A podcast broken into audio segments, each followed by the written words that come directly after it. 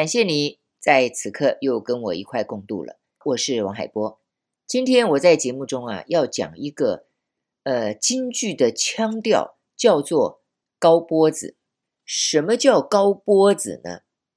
听众朋友，如果你听黄梅调，你一定知道有一个夜深沉，夜深沉，静悄悄，夜色昏暗。好，这个唱完了，接下来风凄凄，遥遥，云行亦空，怪鸟长鸣，一路行来无人烟。吓得我胆战心寒，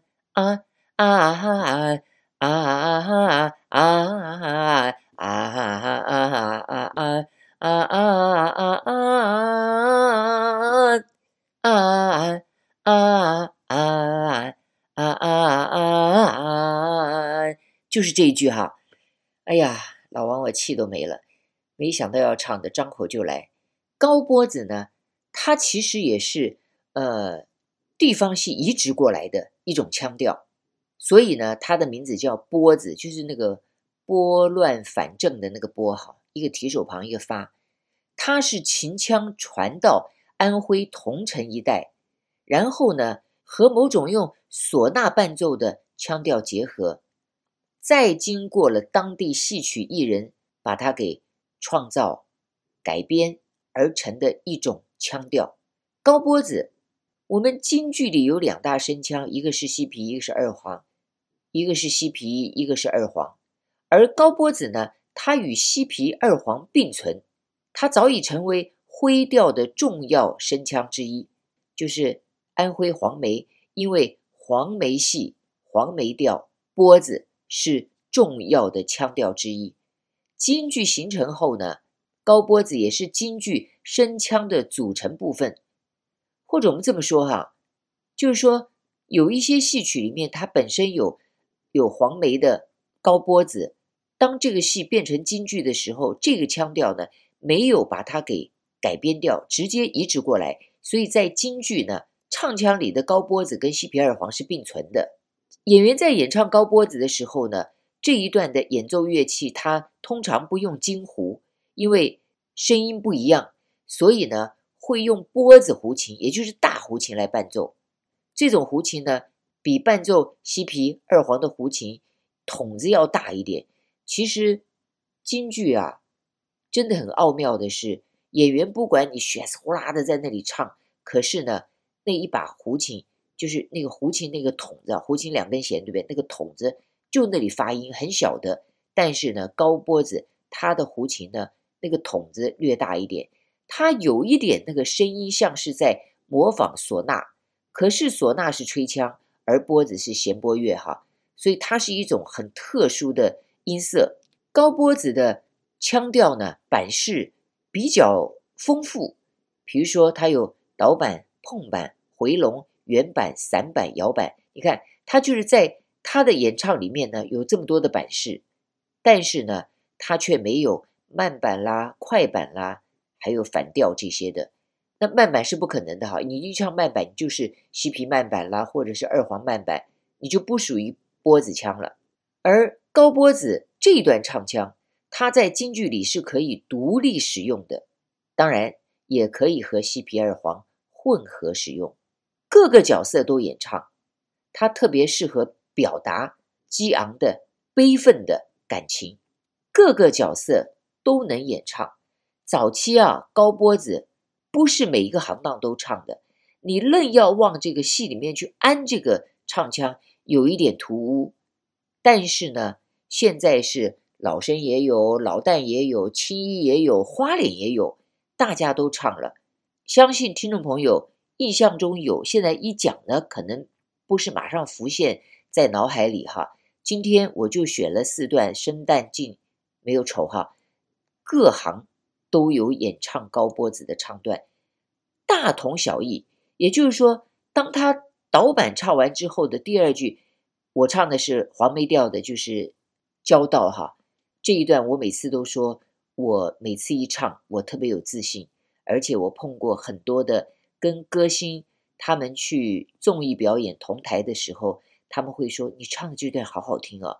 我碰到过，那是简直是在歌唱界是天花板级的哈。杨艳姐姐，杨艳姐姐有一次跟我同台，那么她唱完之后，每个人都说：“，他唱完了，主持人可千万别叫我啊，不然的话怎么接啊？”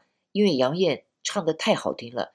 那主持人没有预先排每个人的 rundown，他是随便叫的，然后就叫到我，他们就觉得啊，活该，傻子要上去了，因为叫到谁谁倒霉。后来我心想，我一点都不怕，我这玩意儿没人会的。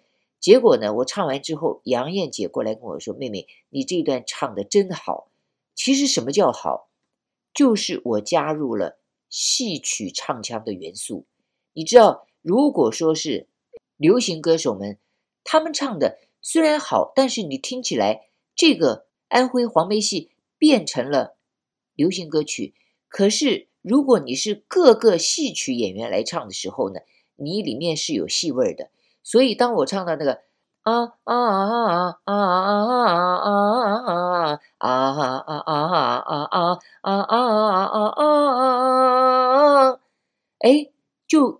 不是一般流行歌曲的唱法，他们就觉得哎。好像又回到了交到原来应该有的这个高波子的戏曲味道，所以我觉得特别有意思。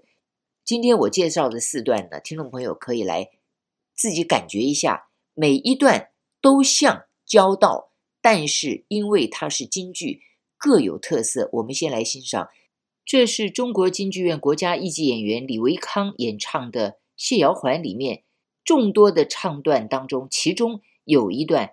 高波子，一起来欣赏。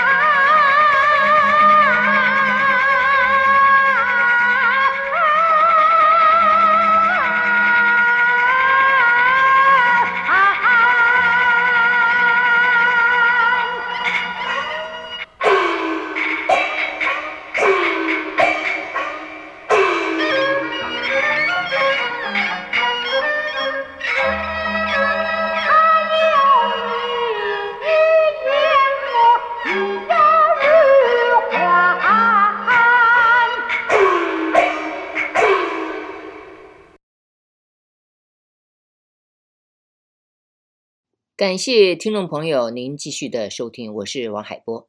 今天在节目中跟你聊京剧的一个腔调，叫高拨子。其实啊，我们不管说京剧是西皮是二黄，是慢板是原板是流水，也或者是高拨子南梆子，或者是四平调，你就记得哈，京剧的唱腔它用了这么多名称。现在我发现我们这些退休的熟女呢。每个人寻找的生活退休娱乐是不一样的。我身边有一票人喜欢去跳国标舞，比如说我的同学吕海琴，他就是一个国标舞的热爱者，热爱到他礼拜一到礼拜五天天要去跳。跳什么呢？跳 Tango，跳恰恰，跳……哎呦，我只会说两个，因为我不会跳。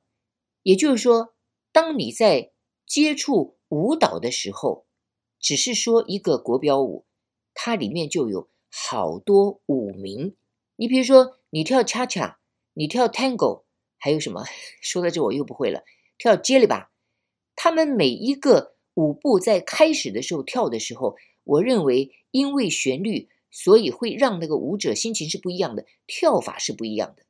我个人哈特别喜欢那个踢踏舞，因为我都不相信肉体的腿能跳出那样的动作来。那就是漂亮，对不对？所以你跳舞也有跳舞一大堆名称。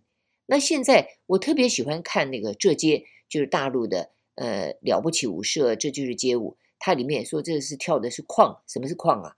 呃，这个跳的是在街舞里面有很多的名称，还有什么甩手舞，什么嘻哈啦，或者是现代啦，或者是国标或者古典。也就是说，舞蹈也分很多种。那我绕回来跟京剧的唱腔分很多种是一个意思。也许我们在看跳舞的人跳的时候呢，有什么差别？不是两只手两只脚在跳吗？在利用一些腰杆的这些呃体能在跳。那京剧呢？你说了这么多，不是都在唱吗？对。所以像这些名称是表演者他需要了解的，但你听的时候，你你就很很容易听出来嘛。他是哀伤的，他是欢乐的，他是生气的。其实，其实我觉得是一个意思哈，不需要呃做太多解说。但是现在呢，我要来介绍一下，就是早期啊，京剧里面他挪用了黄梅戏的、安徽戏的这个高波子的时候呢，多半这剧中的人物呢，他一定是在深夜出行，也就是说，他得借着月光出来的。这说的好像像小偷哈，其实不是小偷，就是他是在夜间，也就是可能是作战，怕敌营发现，所以呢，利用夜间的月光出来。那也因此，刚刚我前面一开始就唱夜深沉，是不是夜深沉？然后到了最后结尾的夜色昏暗，夜色昏暗，就是你不能一点光都没有嘛，你还是有一点光。然后出行了。可是现在京剧改革开放之后，很多的戏都增加了高波子。为什么？因为它在整个的戏曲里面是有张力的，是好听的。可是不是每个戏都有夜间呢？虽然说京剧的舞台上它没有时空、时间、空间的限制，但是你也不能说大白天的你就唱高波子啊。所以有很多戏它照唱高波子，但是呢，它把它摆成就是这段高波子是。比较凄凉的，比较哀伤的，比较悲痛的。那你说刚刚讲的这些，你干嘛不用二黄呢？二黄不是都属于这一类的情绪吗？对，有的时候也得有变化嘛，所以才有高波子的产生。那么我在这一阶段哈，介绍两个蛋角的高波子，他们的内容，让我们的听众朋友感觉一下哦，高波子是在这个时候才用的。譬如说《杨梅女将》这一出戏，《杨梅女将》是在文革时期创造的一出戏。在文革的时候，所有的传统戏都被消灭了，《杨门女将》被保留了，而所有的演员在当下的年龄全部被下放了，或者是改行了，或者是被批斗了。但是《杨门女将》这一批演员全部保留了，所以这个戏哈、当年。在舞台上的每个演员都是要角，而且都是完美的。那么这个里面呢，就有杨秋琳演唱的《穆桂英》其中的一段高波子。我介绍一下哈，这一段的唱词是：先是一个导板，风萧萧，雾漫漫，星光惨淡。这个就完全是符合交道里面的内容，一个意思，都是在夜间，雾漫漫，星光惨淡。人呐喊，胡笳喧，山鸣鼓动，杀声震天。一路行来，天色晚，不觉得月上东山。这个呢，是因为穆桂英在得知杨宗保在葫芦谷丧命了，所以呢，带了杨家将去至葫芦谷，要看看杨宗保到底是在那里怎么丧命的，为什么会在那里丧命。而那天正好又是杨宗保五十岁的寿辰，大家正在家里面张灯结彩，准备为这个杨家还有的一条根做一个盛大的寿宴，却发生了这样的事情。所以这一段哈是在全本的《杨梅女将》当中有这么一折，是属于高波子穆桂英的演唱。那么另外呢，同样的一个旦角戏。谢瑶环，谢瑶环，这个是早期杜定方的演出，而这个戏呢，它是原名叫《女巡抚女刑案》，就是一个比较旦角少演的一个剧本。那么后来呢，干脆就用剧中人物谢瑶环作为了戏曲的名称。在剧中，谢瑶环有一段高拨子，她唱的是“忽听得堂上一声喊，来了我忠心报国谢瑶环。”自从奉命出宫院，誓要与三五百姓逞贪婪，打五红权贵皆丧胆。接下来的唱哈唱段是很多的，但是呢，这都是他的一段心路历程在叙述。当然，在这个时候呢，他也想到了夫妻们见面难上难，想到此愁无限，元郎啊，但愿得来生再相见。我要与你同心协力，力挽狂澜。硬着心肠，我把大唐转。他有一言，我一语还。这是谢瑶环在这个剧中的这段高波子，就是一个女性，武则天封她作为了女巡案去查案，谢瑶环却因此丧命。所以呢，在她进到公堂的时候，会演唱一段高拨子，这也是剧情所需。但是却不是天黑的夜晚。所以呢，我在这个第二段呢，就播放由李维康演唱的谢瑶环选段。近年大陆很多的旦角呢，也开始会尝试演出这个新剧目《谢瑶环》了。当然，大多是梅一派旦角来演出。那么今天的第二段呢，我要跟你介绍的呢，是余魁志的《野猪林》。刚刚我说了谢瑶环，《野猪林》也是一个意思。林冲并不是在天黑的星光暗淡的时刻演唱的这一段，也是因为在被发配的时候，一路上想到了自己的冤情而难忍，唱出了自己的心境跟对国家的安危。这会儿呢，我们就来听余魁志的林冲高波子导板回笼原版转摇版的唱段，也再一次感谢听众朋友的收听，祝福你有一个美好的一天。我是王海波，下次见。